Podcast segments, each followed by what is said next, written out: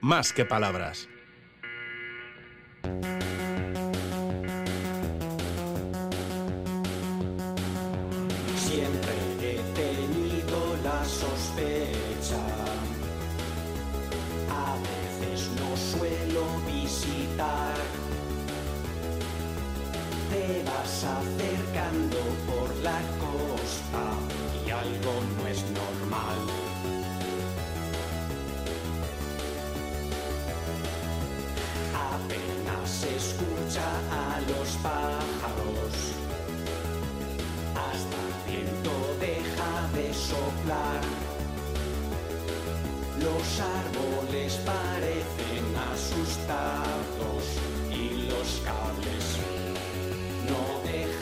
Sonar.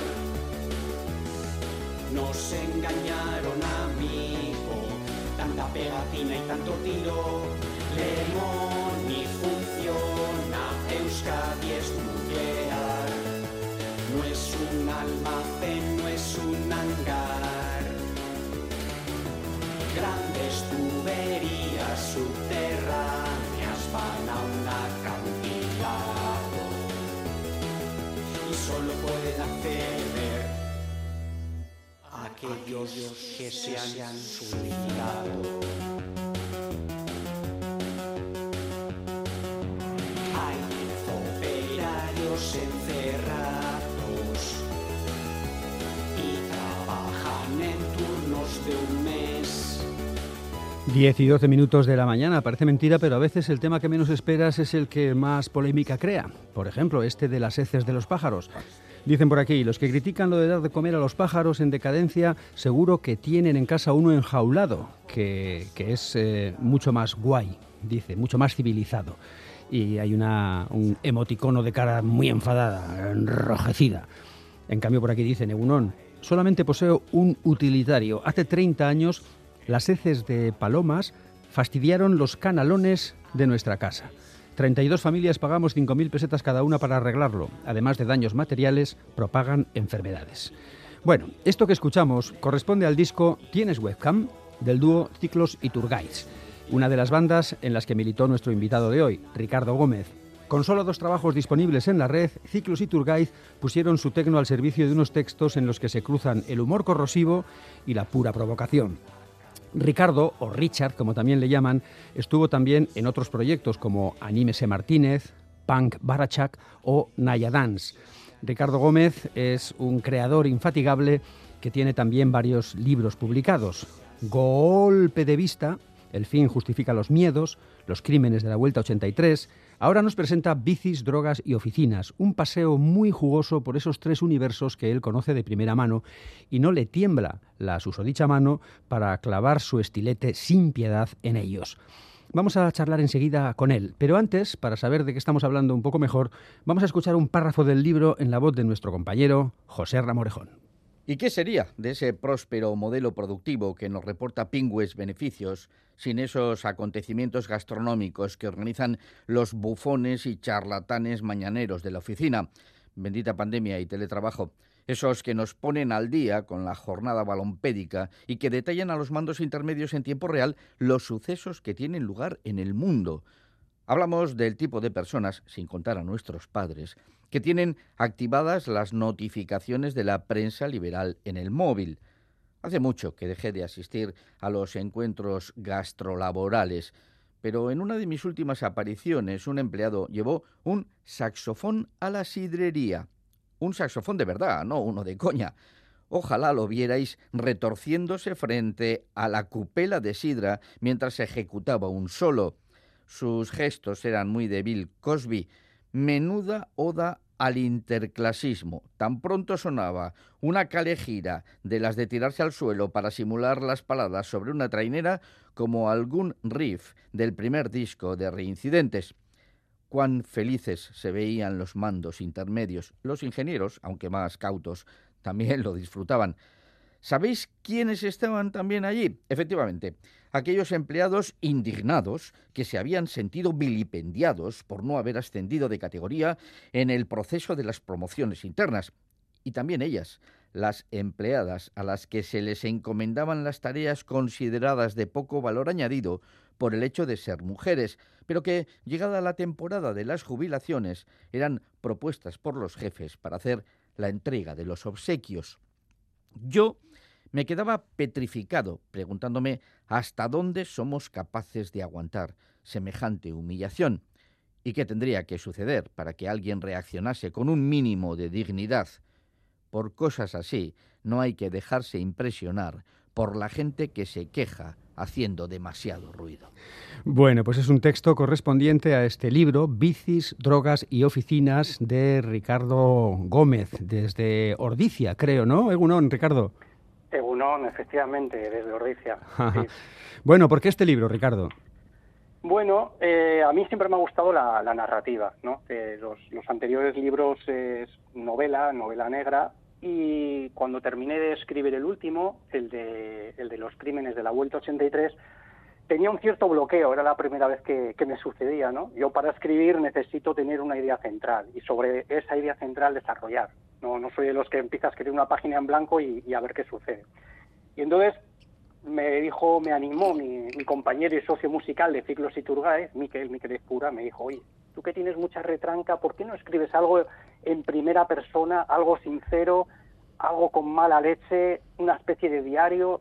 Y bueno, y, así fue como empezó. Pero, pero el, catalizador de todo eso fue, fue el confinamiento, el confinamiento durante la, pandemia, ¿no?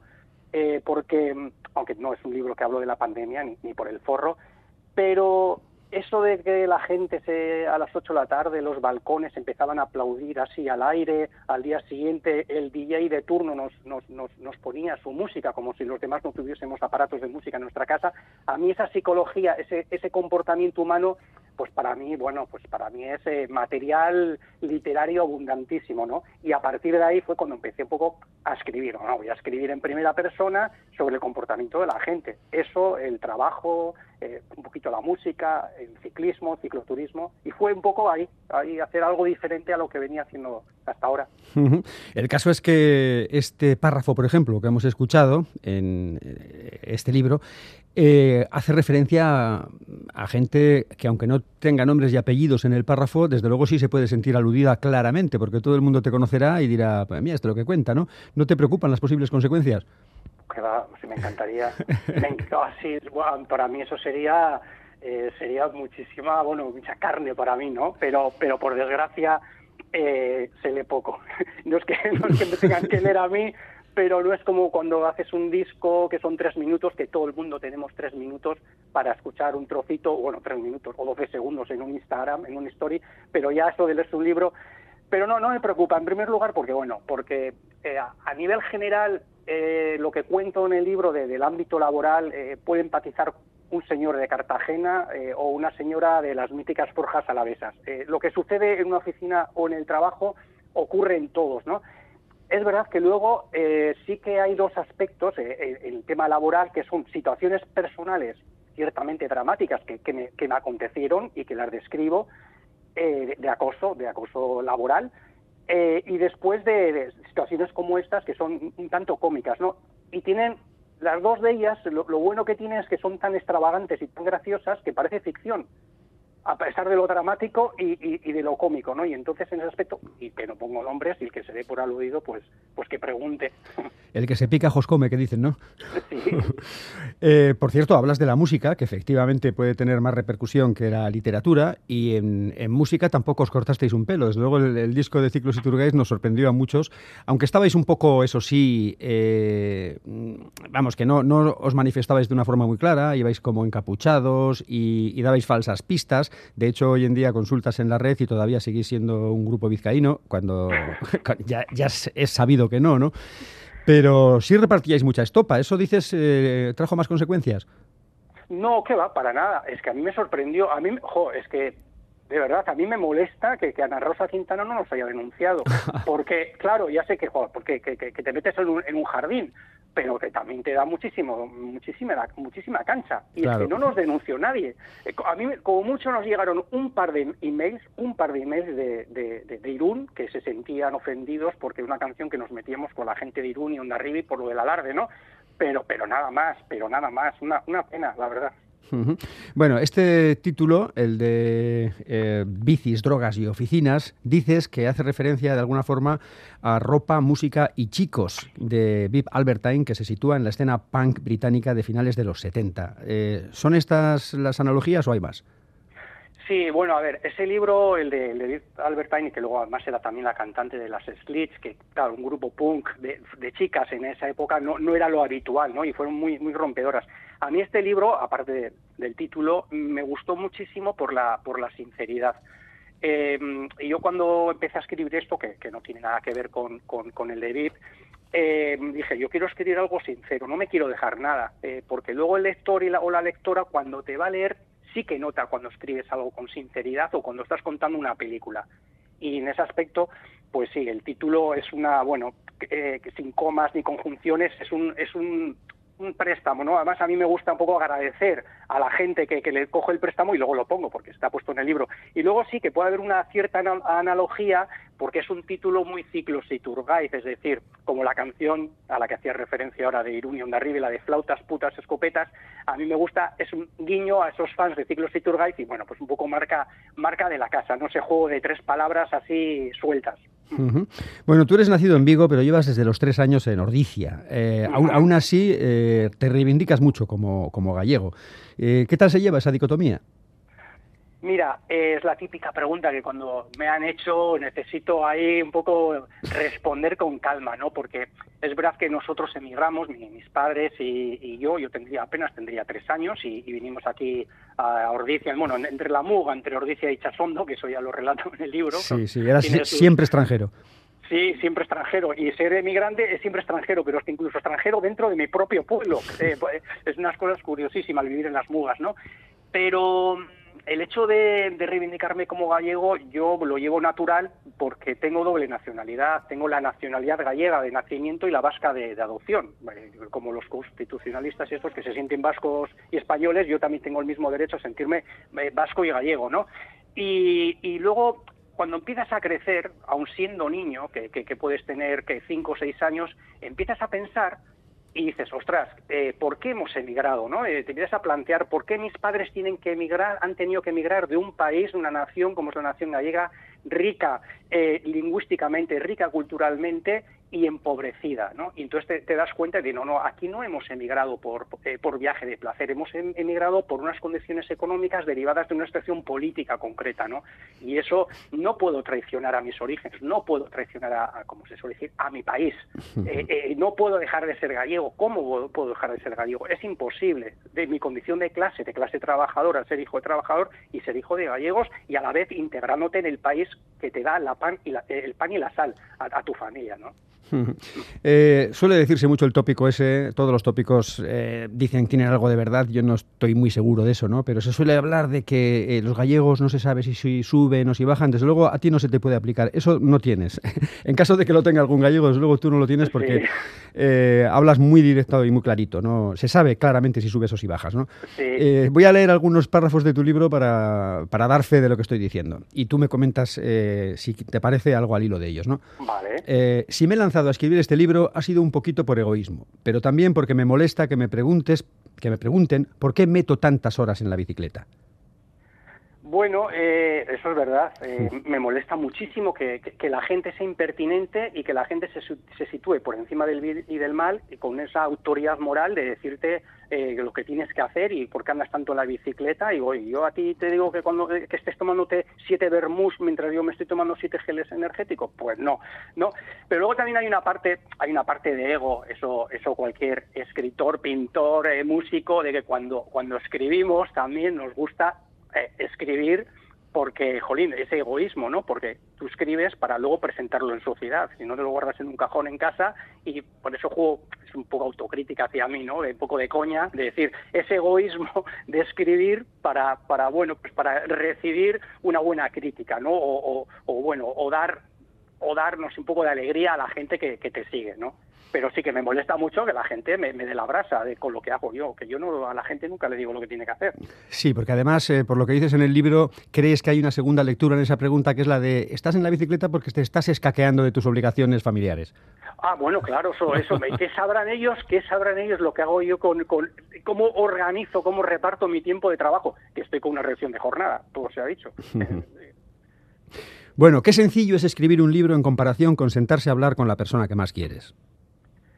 Pues sí, mira, esto, eh, como decía antes, no hay eh, la parte esa de, del ego, de, escribir, pero hay otra parte, hay otra parte que es la terapia, ¿no? Eh, y, yo creo que cualquier artista, cualquier músico, cualquier escritor, cualquier escritor escribe también por, por, por terapia.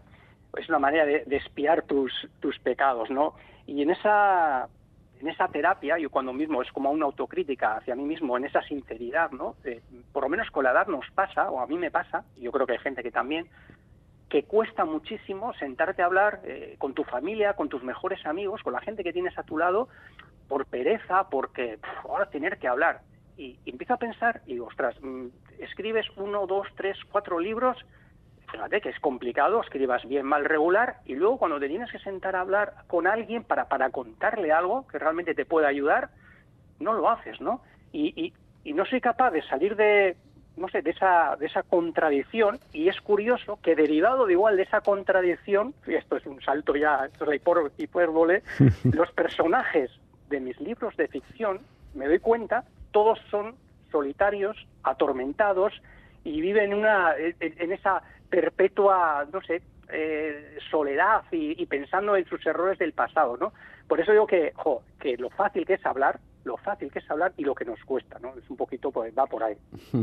Bueno, hablamos, porque preguntan por aquí, de bicis, drogas y oficinas de Ricardo Gómez, que curiosamente eh, tiene este título cuando muchos hemos conocido a Ricardo Gómez por su actividad eh, musical. No incluyes la música en el título. Eh, sí, de alguna forma, mm, bastantes páginas hablan de música en el libro. ¿Por qué? Pues es curioso. Mira, yo creo que ese deliberado, ¿eh? Deliberado el no cargar mucho el libro en un libro musical. Hay buenísimos libros sobre la música, bueno, aquí en Euskal Herria, sobre la época del rock radical, eh, pues el mismo que hemos estado hablando antes de, de Deep Albertine, pero yo no me veía preparado para meter una chapa musical, ¿no? Porque al final hay mucho de gustos de cada uno y yo no tengo que por qué decirle a la gente que lo que me gusta a mí es mejor que lo que le gusta a otro, ¿no? Pero sí que lo que he querido en este libro, por lo menos, es un poco rescatar, rescatar aquellos grupos o aquellos músicos que, para mí han, significado algo especial, bueno, tanto para mí como para mis socios musicales, para mis, mejores amigos eh, de Anime Martínez, que hemos compartido muchísimos años y que han significado algo para nosotros, ¿no? como puede ser, por ejemplo, Jonathan Richman, que, que, que, cuando le descubrimos ya tarde, dijimos, pero ¿quién es este, este señor? ¿De dónde ha salido? ¿Qué, qué maravilla es esto? ¿no? Y te, y te ayuda un poquito a, la creatividad, decir, fíjate, hay que ser, hay que ser como Jonathan Richman, ¿no? Esa es la parte, por eso quería rescatar con bueno, con cuentagotas y, y no volcar el libro a hablar de música, que es meterme en otro jardín que, que no, del que no iba a salir. Maravilloso nombre de grupo, Anímese Martínez, por cierto. bueno, eh, parte de los eh, mandobles mm, van dirigidos al mundo audiovisual. Leo textual. El mundo audiovisual no deja de ser otra unidad de negocio del capitalismo que se ha colado en las casas de estar de las casas para dirigir el ocio de las autodenominadas clases medias. Pues mira, la verdad es que hay una obsesión compulsiva por la gente, ¿no? Por, por, por eso de las plataformas digitales y por y por y por estar, ¿no? Hay que estar en el acontecimiento, hay que hay que eh, lo que te lanza, ¿no? No puedes dejar de ver esta serie porque luego tu vida social va, a repercutir en tu vida social, porque no puedes hablar de esa serie. Es que la conversación cultural las incluye, lo quieras que no.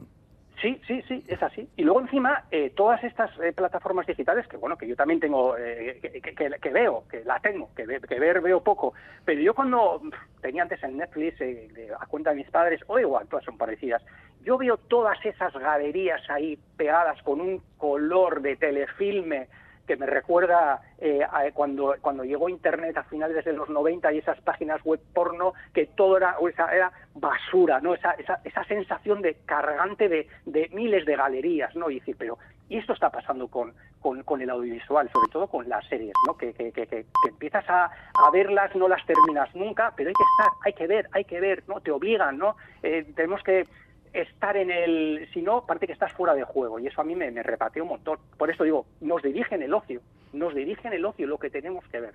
Uh -huh. Y el cine en general, dices, no está para echar cohetes. Y eso sí te cabrea porque el cine sí te gusta. Bueno, a mí el cine, por lo menos el concepto de cine, de, de, de, ver una película de 90, 100, 120 minutos, me gusta. Algo que empieza y algo que termina, no como las series. Sí, porque últimamente eh, menos de dos horas casi ninguna, ¿eh? Ya, ya, eso, eso es verdad. ya, cuando ves una película de, de, esas de hora y media, dices, ostras, ¿qué ha pasado? Y, sí, milagro. Sí, sí, parece que hay que cargar, ¿no? Minutaje, ¿no? Eh, parece que hay que, no sé, es una cosa que a mí también me trae un poco por... Pues a mí el cine me molesta, me molesta la mala calidad y, y me vais a entender, ¿eh? seguramente. Eh, se produce cine, tengo la sensación, se produce cine desde, sobre todo desde que están las plataformas digitales, porque hay que generar producto para cargarlo ahí. Y la calidad también empeora, porque es hacer película eh, que esté un tiempo y otra, y otra, y otra. Y se nota una barbaridad cuando ves una película que aunque tenga buen presupuesto y que está hecha con amor y con cariño, y se nota un montón. Y yo que soy un hater con todo esto, mira, tengo que decir que, por ejemplo, Las Bestas me pareció un, un, un escándalo de película, súper buena, que te mantiene, que tensión desde el minuto cero, ¿no?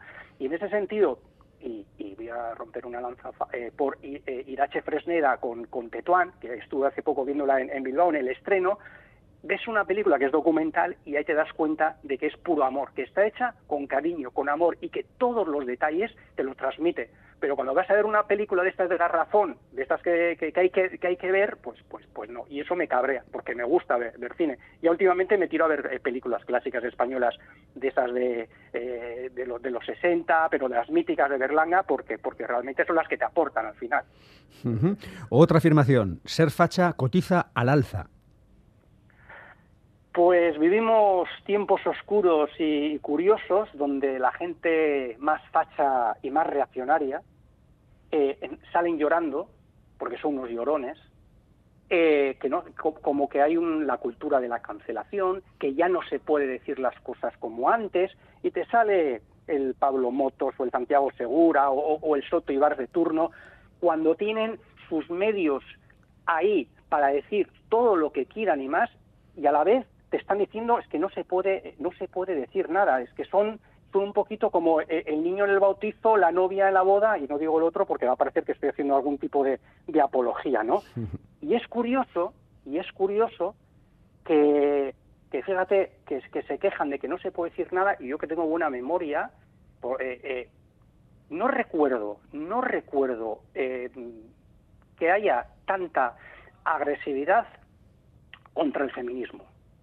jamás, no recuerdo desde, desde que soy crío, que he ido creciendo contra el movimiento feminista, contra militantes, no recuerdo una agresividad verbal como la que está viendo hasta ahora. Y esta gente encima se queja. A mí me parece un, un escándalo. Y tampoco es casualidad que es la primera vez, quitando algunos episodios en los años, bueno, la primera transición que tenía la Fuerza Nueva, eh, representación, no es casualidad que es la primera vez que hay una amplia representación de toda esta gente filonazi de la extrema derecha en el Parlamento y que eso le da pues esa cierta, esa cierta capacidad a, a, poder expresarse a la gente lo que realmente piensa, ¿no? Cuando en el libro cuento, pues eso, los chascarrillos de, de, en la cafetera, de la máquina del café, cuando se habla ah, pues sobre las mujeres, los maricas, esa puta gorda, esa manera de hablar tan desagradable que tiene la gente, que parece que se ha normalizado, ¿no? Y que ellos encima se quejan de que no se puede decir nada.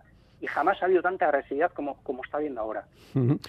La única opción cara a un modelo de justicia social, dices también, es el de crecimiento económico. Esto puede sorprender, ¿no? Ya, ya, sí, mira, el tema, joder, la verdad es que lo he puesto, eh, es un debate muy, po, eh, nada sencillo, o sea, es un, esto es, tiene mucha tela, esto tiene mucha tela, pero lo he puesto por lo menos para hacer pensar, ¿no? Quiero decir, eh, vivimos en una sociedad competitiva, competitiva, que, que yo no sé dónde esto, dónde va a parar, y, y, por ponerte un ejemplo, ¿no? Es tan competitiva la sociedad que nuestro centro de trabajo, si consigue hundir al centro de trabajo de la competencia y se van 4.000 currelas de la competencia al paro, y eso repercute en que nuestra, nuestra empresa gana, eh, bueno, pues la carga de la cartera de pedidos va hacia arriba, estamos contentos. Es, es que esto no puede ser.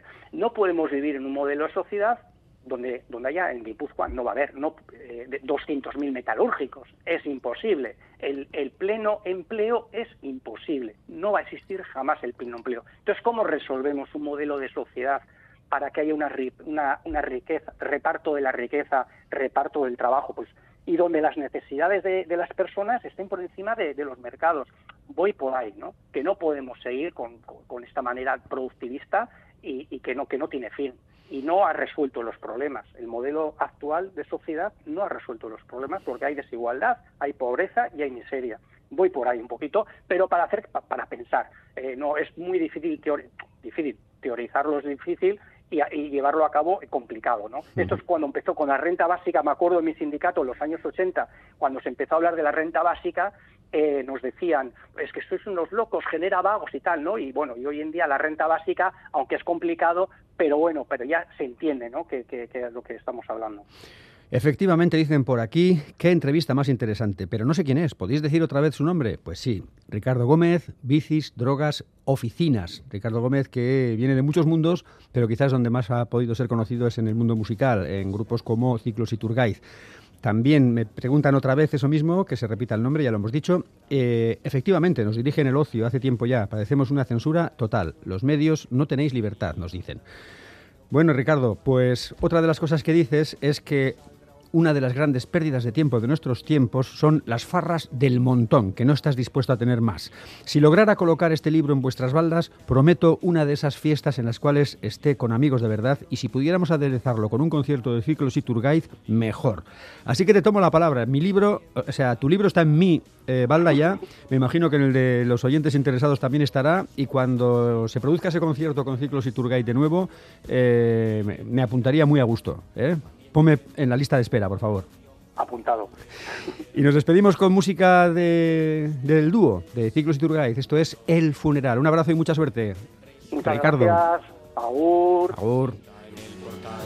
Afirmar los familiares de las candelabros y rosarios corales. Mi mujer de tonos negros, honrando el sepelio, algo de café algún que otro refrigerio. Velatorio con los niños, pero hay que aguantarse. Son inoportunos, sobre todo el más pequeño, el que habla con sonidos y que estudian especiales. Mira que lo dije. Con eso del carburo, a ver qué coño sale. Ataúd con crucifijo, tapa de cristal, todo al detalle. Más que palabras.